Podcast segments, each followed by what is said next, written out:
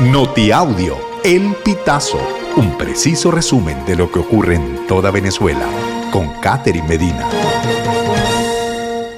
Saludos estimados oyentes. A continuación hacemos un repaso informativo por las noticias más destacadas hasta este momento. Comenzamos. Este 8 de enero comienzan las clases con nuevo llamado a protesta por parte de los educadores. Los docentes se concentrarán este martes 9 de enero en Parque Carabobo, en Caracas, para reiterar su solicitud de mejoras salariales y de condiciones laborales. Además del incremento salarial, los educadores de Caracas reclaman el pago de una deuda pendiente de dos meses de cesta tickets que debieron recibir en el mes de diciembre, según indicó Edgar Machado, presidente del Sindicato Venezolano de Maestros Seccional Distrito Capital. Autoridades encontraron 27.7 kilos de marihuana en Costa de los Roques.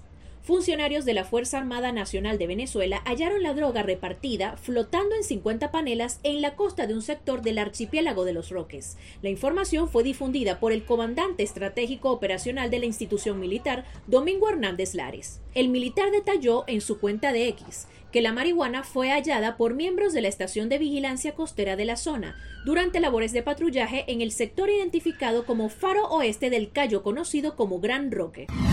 Migrantes venezolanos prefieren dormir en carpas que ir a refugios en Chicago.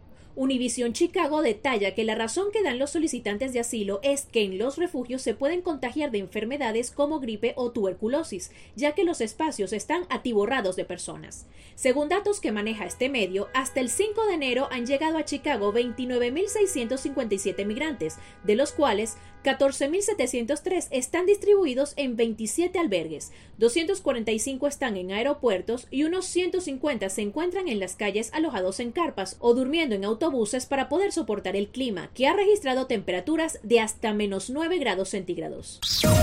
Estimados oyentes, este ha sido el panorama informativo hasta esta hora. Narró para ustedes Catherine Medina. Estas informaciones puedes ampliarlas en nuestra página web elpitazo.net.